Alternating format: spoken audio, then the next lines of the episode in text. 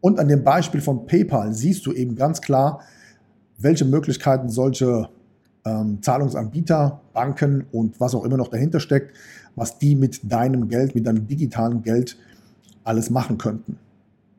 Das heißt, wenn wir heute schon in einer Situation leben, bei der man uns vorschreiben will, welche Nachrichten wir zu lesen haben, wie wir heizen sollen, wie lange und wie oft wir duschen sollen und so weiter und so weiter, dann ist meine persönliche Einschätzung, das alles ist nur ein Vorspiel zu dem, was da in Zukunft noch alles auf uns zukommen kann.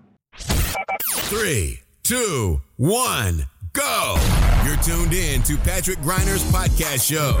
Your best investment. Get the most powerful advices for your personal success, your money, and your future investments. Follow Patrick on his Facebook fan page and ask him all your personal questions. He will give you valuable recommendations answered live right in the show from his networking partners, which are some of the most successful entrepreneurs, speakers, coaches, and business personalities in Europe. So get ready for your personal and financial breakthrough and enjoy this upcoming show.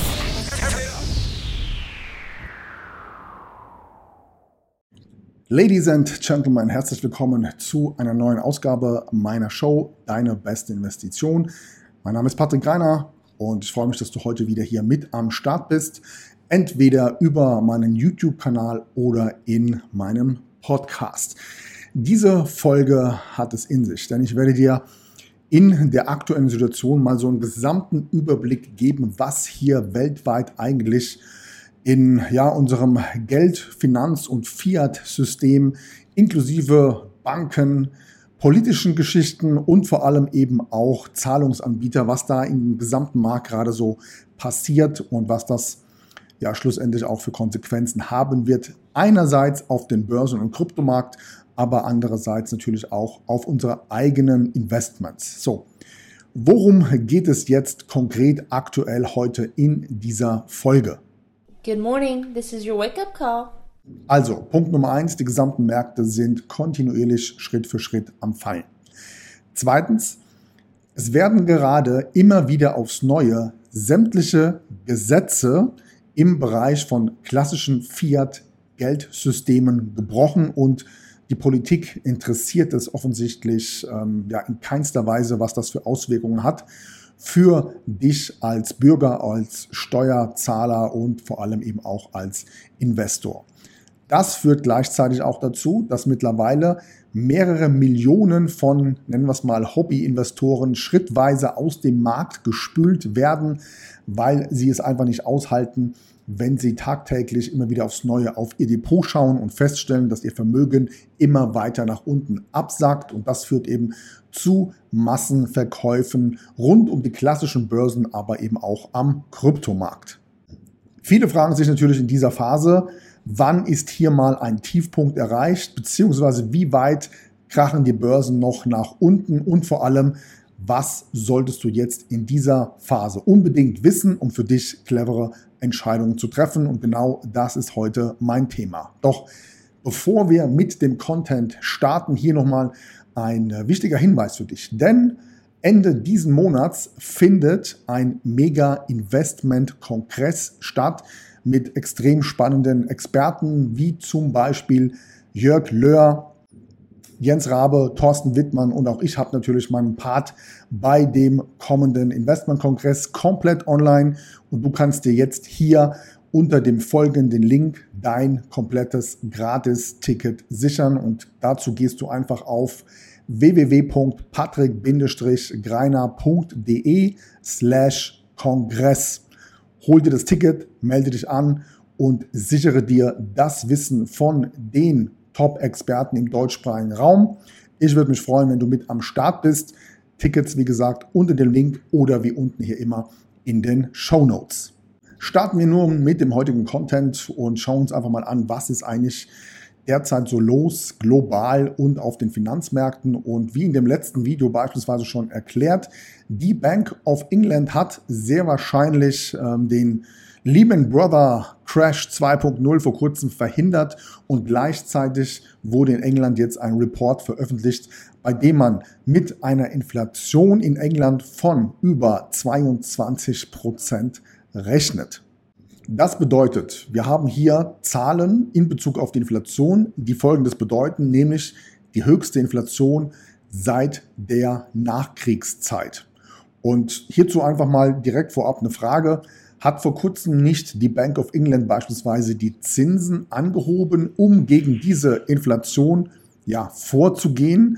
Das war natürlich äh, die Frage in diesem Zusammenhang und es zeigt natürlich auch, was hier gerade in England oder eben Europa generell passiert, nämlich völlige Planlosigkeit mit der aktuellen Inflationsrate. Viele dachten in diesem Zusammenhang, dass die Gelddruckmaschine vorbei ist, doch ja, die Bank of England macht es ein bisschen anders.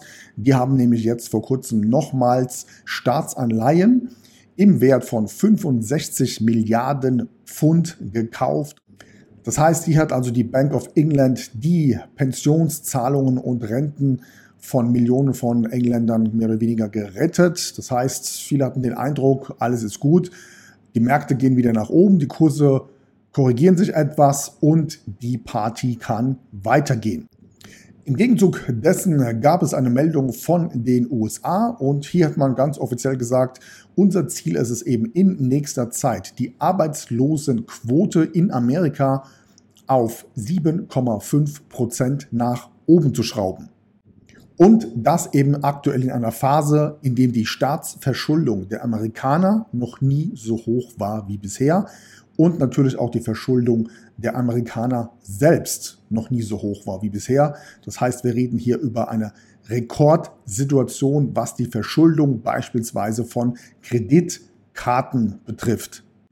Im Ganzen schließt sich dann natürlich auch die Situation an, dass viele Amerikaner eben immer größere Schwierigkeiten bekommen, ihre Hypotheken zurückzuzahlen in Bezug auf ihre Eigenheime. Und auch hier ist es eben nur eine Frage der Zeit, bis der Immobilienmarkt in den USA crashen wird. In diesem Zusammenhang schließt sich dann der Kreis, denn wenn die Fed natürlich jetzt dementsprechend mit kontinuierlichen Zinsanpassungen vorgeht, sorgt es ja dafür, dass die Leute, die vorher schon Probleme hatten, ihre Schulden zurückzuzahlen, jetzt das erst recht nicht mehr können und das Ganze gilt natürlich auch für Unternehmer, Darlehen. Und auch hier weiß man einfach, es ist einfach nur eine Frage der Zeit, bis natürlich dementsprechend auch eine Insolvenzwelle vonstatten gehen wird. Und das wiederum führt dazu, dass immer mehr Amerikaner in die Arbeitslosigkeit rutschen werden. Und naja, in diesem Zusammenhang ist es vielleicht noch gar nicht mehr so unrealistisch, dass die Amerikaner eben in den nächsten 12 bis 24 Monaten die entsprechende Arbeitslosenquote, die ja offiziell sogar gewünscht ist, eben in dem Zusammenhang von 7,5 Prozent auch erreichen wird.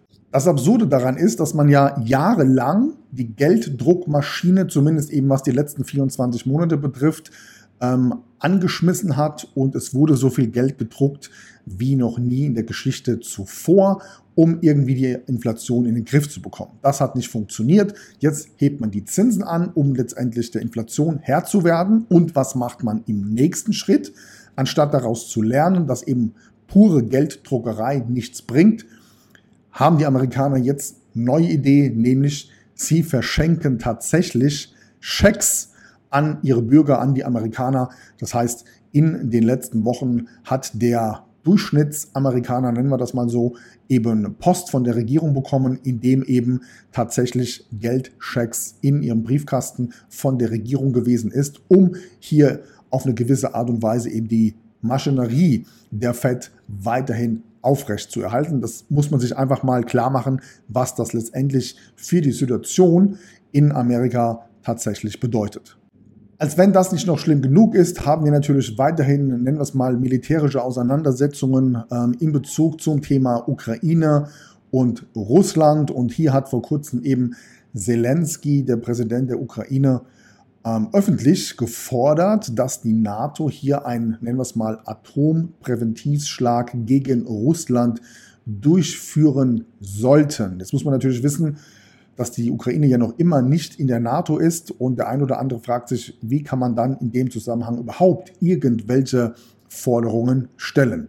Im Zuge dessen hat natürlich dann auch Wladimir Putin darauf reagiert und dementsprechend mit einer, nennen wir es mal, atomaren Antwort auf eine solche Aktion gedroht.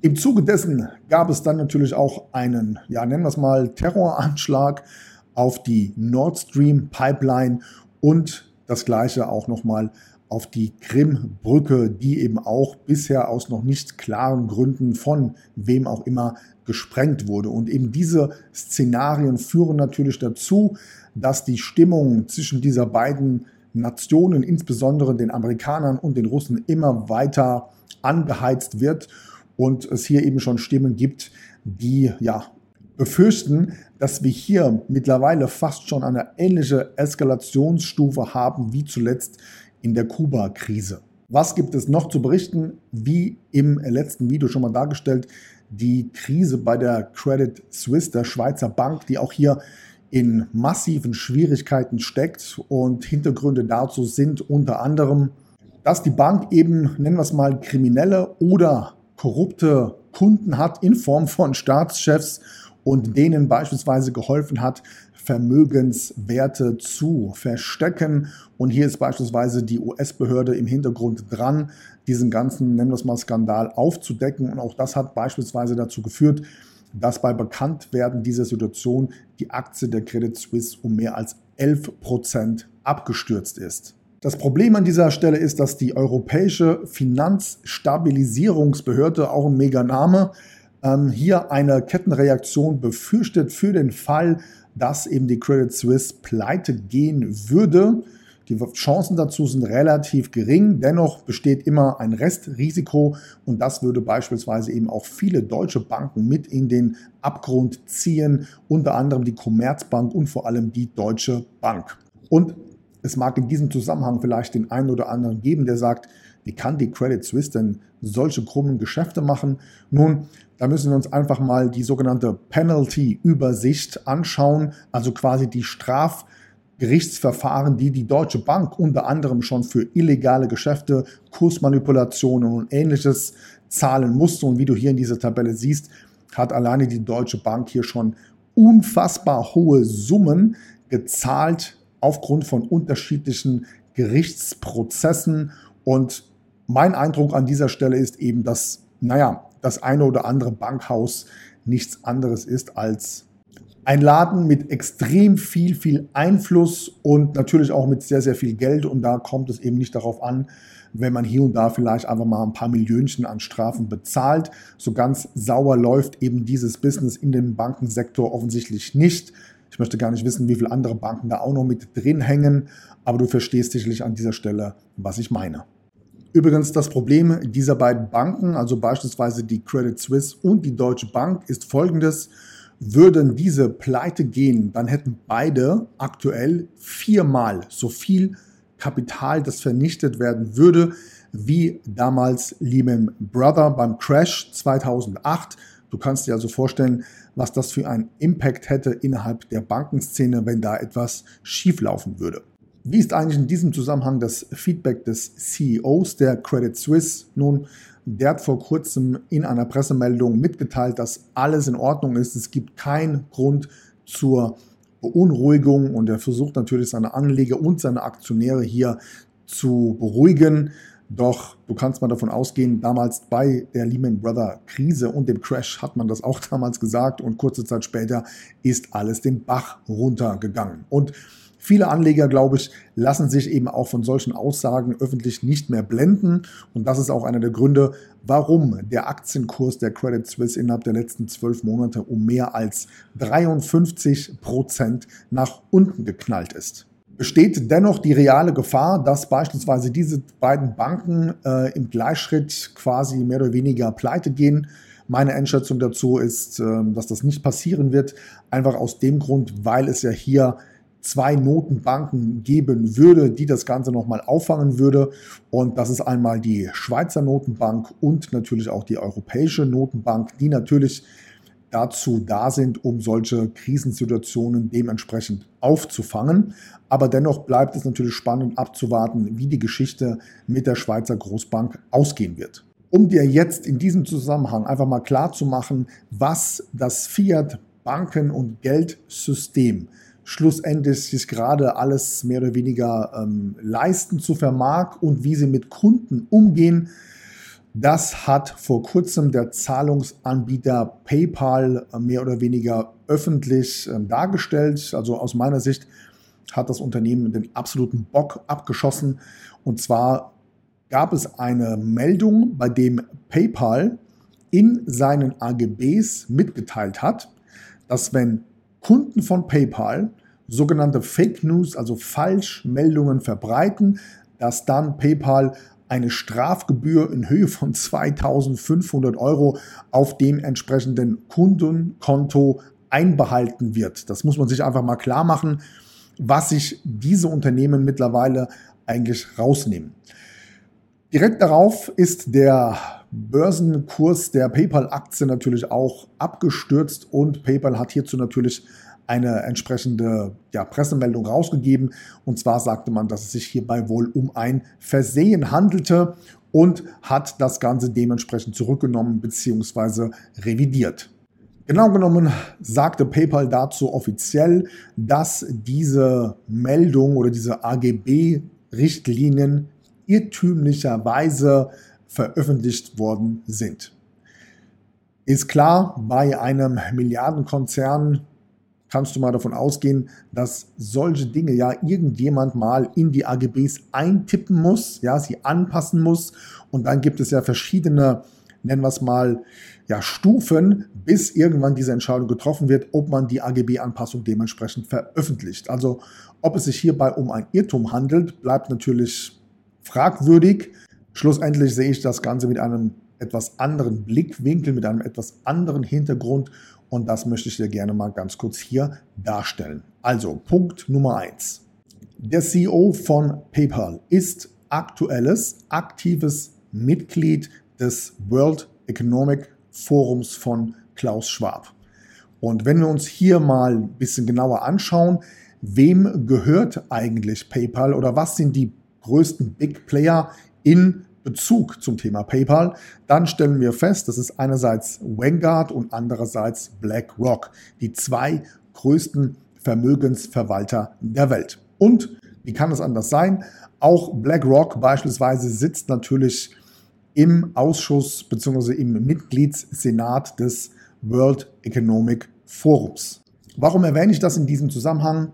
Ganz einfach, weil ich in dem vorherigen Video schon mal über die Gefahr der sogenannten CBDCs gesprochen habe, also die digitalen Notenbankwährungen, die jetzt beispielsweise in Europa und den USA gerade entwickelt werden. Und hier hast du eben, ja, ich sag mal auf eine gewisse Art und Weise die Gefahr, dass sich eben Politik und unser, nennen wir es mal, Bankensystem immer mehr in dein finanzielles Verhalten einmischt. Und eine der größten Gefahren ist eben die absolute Geldkontrolle in Bezug auf deine digitalen Währungen für die Zukunft. Und an dem Beispiel von PayPal siehst du eben ganz klar, welche Möglichkeiten solche ähm, Zahlungsanbieter, Banken und was auch immer noch dahinter steckt, was die mit deinem Geld, mit deinem digitalen Geld alles machen könnten.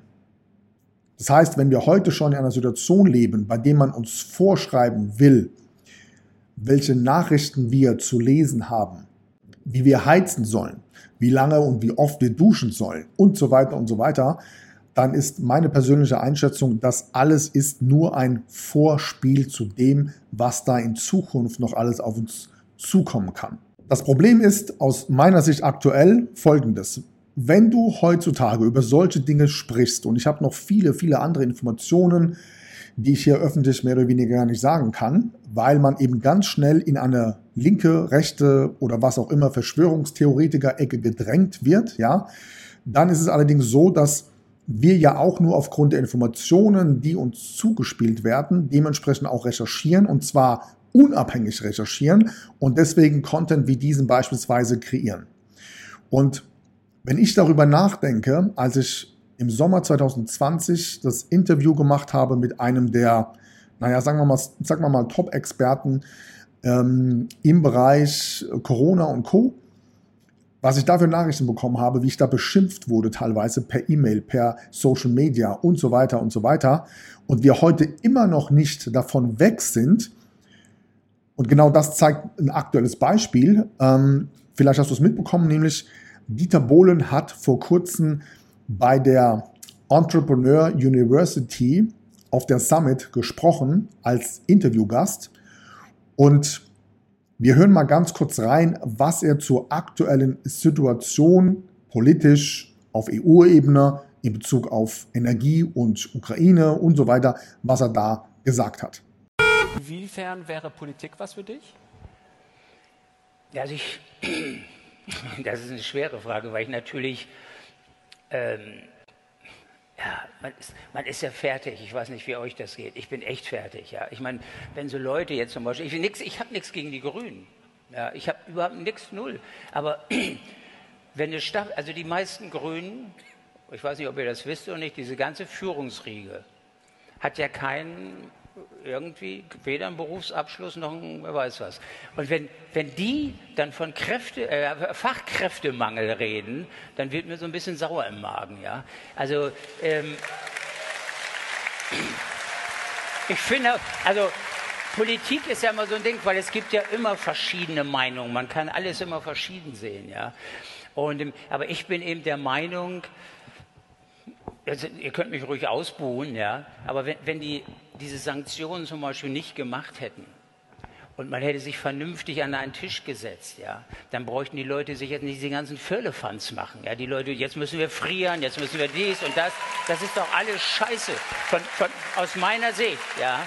Man kann das jetzt sehen, okay, mit dem Krieg in der Ukraine, man kann das immer alles verpacken. Aber ich meine, alles, was da so passiert und dass Russland jetzt für viel, viel mehr Geld äh, Gas nach Asien verkauft, und das ist, ich meine, das verstehe ich alles nicht mehr. Ja? Das so, und wenn du dir diesen Text mal anhörst, dann bin ich der absoluten Überzeugung, dass es in meiner Community sicherlich einen Großteil von Personen gibt, die sagen, naja, sind wir mal ehrlich, auf eine gewisse Art und Weise, so ganz Unrecht hat er hier und da vielleicht nicht. So, das darfst du heute aber natürlich nicht mehr sagen. Das heißt, so wie ich das mitbekommen hat, habe, hat Dieter Bohlen hier einen regelrechten Shitstorm kassiert über die Dinge, die er hier ja auf der Bühne als klares Statement ähm, von sich gegeben hat. So, und da frage ich mich natürlich schon einerseits, was ist eigentlich mit dem Thema Meinungsfreiheit? Was ist daraus geworden? Und auf der anderen Seite werden wir mit Informationen überschüttet von der, nennen wir es mal, Mainstream und politisch gesteuerten Presse, wo ich mich manchmal frage, wie kann das eigentlich sein? Ja, ich gebe dir mal ein aktuelles Beispiel. Es gab jetzt hier die Pressemeldung, dass die Frau Baerbock als beliebteste Politikerin des Jahres gewählt wurde. Und wenn ich sowas sehe, dann frage ich mich immer so, wer wählt sowas? Also, wo finden denn solche Wahlen statt? Und wer sind denn die Wähler? Weil ich kenne in meinem Umfeld niemanden, der hierzu irgendeine Stimme abgegeben hat. Oder anderes Beispiel. Vor kurzem gab es in einer großen, ja, nennen wir es mal, national bekannten Zeitungen ein offizielles ja, Ergebnis zu einer Bevölkerungsabstimmung, bei dem angeblich der Großteil für die Weiterführung der Sanktionen mit allem drum und dran gegen Russland gewesen ist. Ja, mit allem, was dazugehört. Und auch hier frage ich mich wieder, ich kenne niemanden, der an so einer Umfrage daran teilgenommen hat. Was ich denn damit sagen möchte ist, wir leben heute in einer Situation, in der wir immer sehr genau aufpassen müssen, wer steuert welche Informationen, welche Medien, ähm, was sollen wir lesen, was sollen wir glauben. Und deswegen sage ich es jetzt nochmal hier an dieser Stelle ganz eindeutig. All das, was du im Fernsehen siehst, was du im Radio hörst, und was du in Mainstream-Presseartikeln liest, programmiert dich grundsätzlich immer nur auf Durchschnittlichkeit. Und deswegen ist es deine absolute Pflicht, dich völlig unabhängig zu informieren, damit du in manchen Themen einfach komplett am Ball bleibst und weißt, was da eigentlich im Hintergrund gerade passiert. Denn nur dann, wenn du wirklich unabhängig und aufgrund von eigener Recherche dich informierst, nur dann kannst du dementsprechende Maßnahmen ergreifen, kannst dementsprechend reagieren und daraus natürlich auch deine Schlüsse ziehen. Good morning, this is your wake-up call. Also, das ist ein ganz, ganz wichtiger Appell zum Ende dieses Videos. Und was mich mal interessieren würde, ist, wie siehst du gerade aktuell dieses Thema? Glaubst du den aktuellen Medien, den Pressemeldungen und vertraust du, nennen wir es mal eben, dem klassischen Bankensystem. Schreibt das mal bitte hier unten in die Kommentare rein. Mich würde das sehr, sehr interessieren. Und vor allem würde ich mich freuen, wenn dir dieses Video gefallen hat, dass du mir gerne mal einen Daumen hoch gibst, abonniere diesen Kanal, damit du auch das nächste Mal direkt informiert wirst, wenn das nächste Video online geht. Und dann freue ich mich, wenn du das nächste Mal wieder mit am Start bist. Also, halte Ohren auf, informiere dich unabhängig, treffe clevere Geld- und Investmententscheidungen. Wir halten dich stets auf dem Laufenden. Ich wünsche dir einen schönen Tag. Wir sehen uns bis zum nächsten Mal. Mach's gut. Ciao. That's it for today, but tune in next time on Patrick Griner's podcast show. You want real powerful success and better investments to go straight through the roof? Then send your personal questions to his fanbook fan page and get live on the show. Practical and tactical advices which can be applied immediately, all by yourself. Be curious on Patrick Griner's next upcoming show. Thank you for listening and enjoy your day.